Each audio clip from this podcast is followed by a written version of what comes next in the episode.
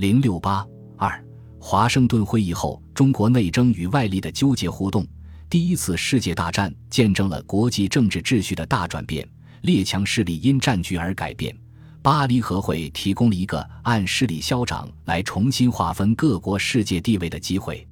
第一个共产党领导的国家苏联的出现，对世界资本主义体制构成有力的挑战。新俄国虽未身加巴黎和会，却存在于多数与会者的头脑中。当列宁对全世界劳动者描绘共产主义的美好未来时，威尔逊针锋相对地提出了著名的十四点计划。两人都提倡民族自觉思想这样一种国际秩序的新观念，在不同程度上都反对寄存的帝国主义国际秩序，故有学者认为这意味着帝国主义时代的结束。国际秩序的新观念由威尔逊和列宁来提出，体现出西方范围内正统衰落、边缘兴起的态势，即原处边缘的美国和俄国向原居中央的西欧挑战。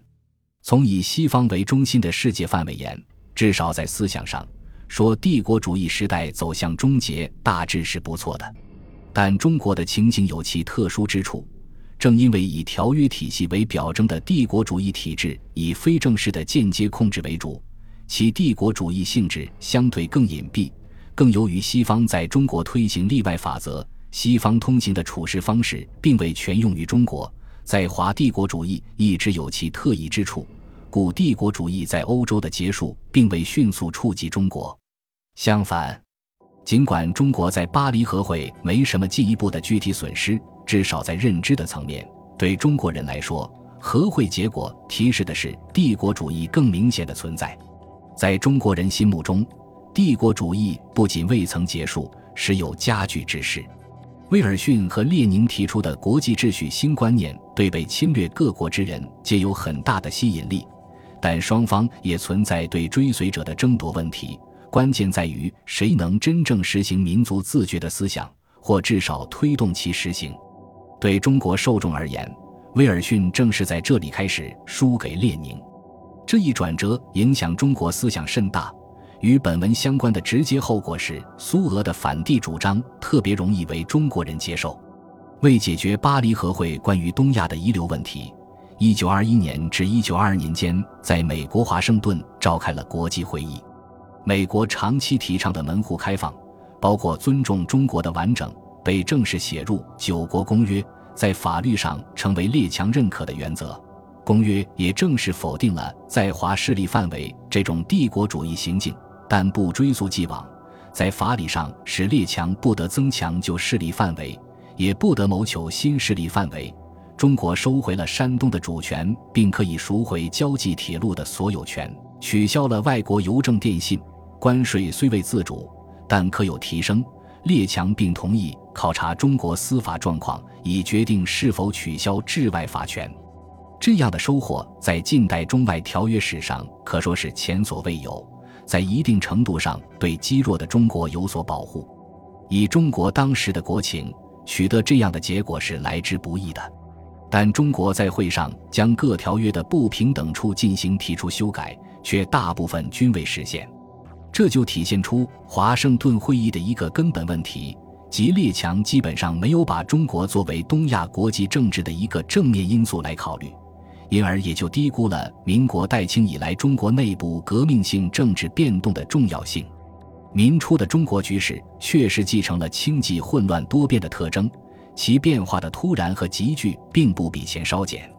而列强间一个传统的看法是，中国应先实施内政，特别是法律改革，维持西方标准的正常社会秩序，然后才谈得上考虑条约的修订。华盛顿会议一如既往地坚持了这样的基本见解，其唯一的新意是要求列强与中国以安宁，即不以威胁方式扩充帝国主义权益，以便其实施内政改革。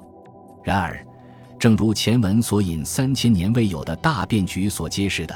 入侵的帝国主义本身就是中国秩序紊乱的主要噪音之一。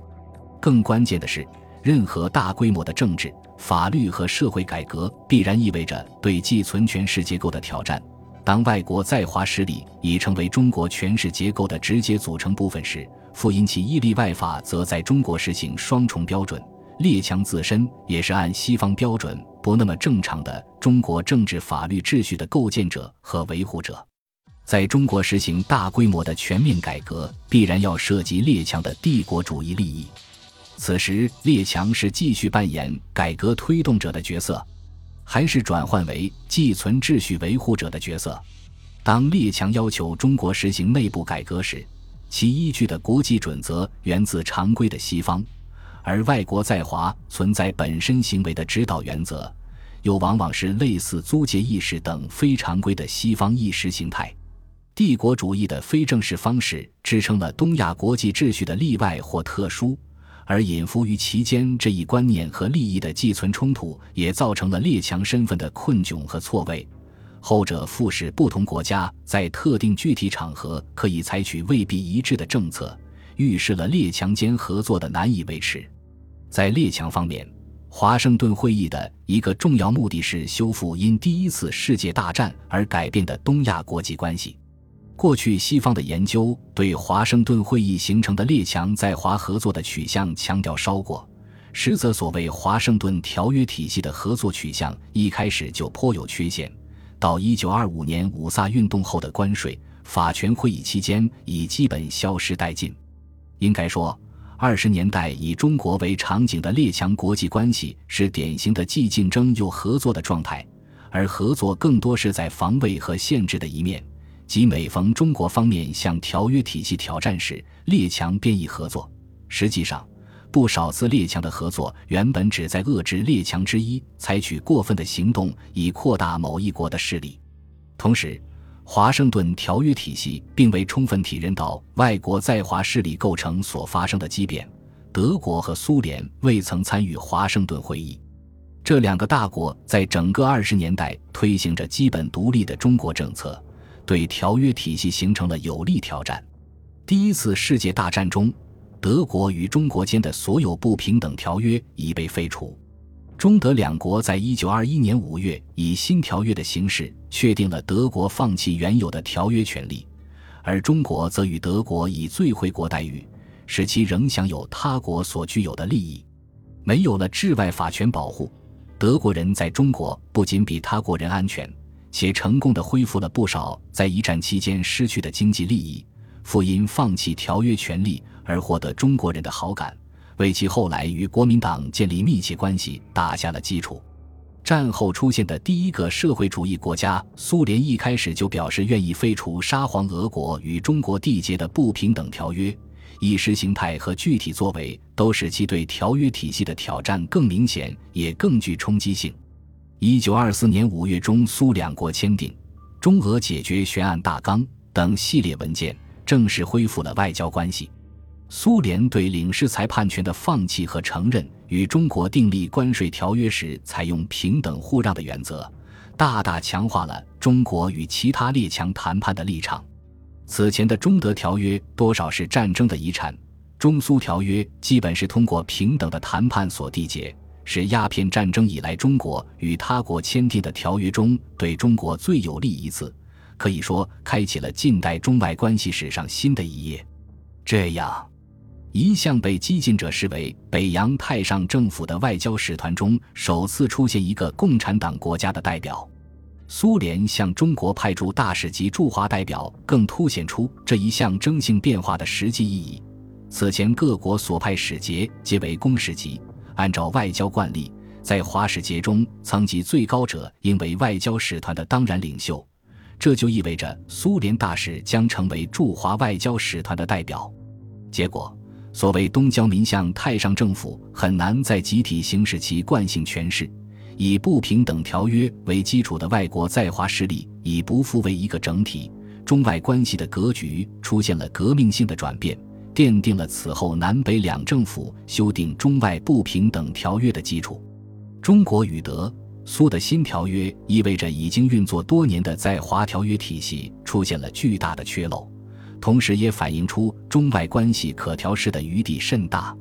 德国人在中国的经历说明，外国人无需治外法权的保护而生活得很好，经济上也能获利。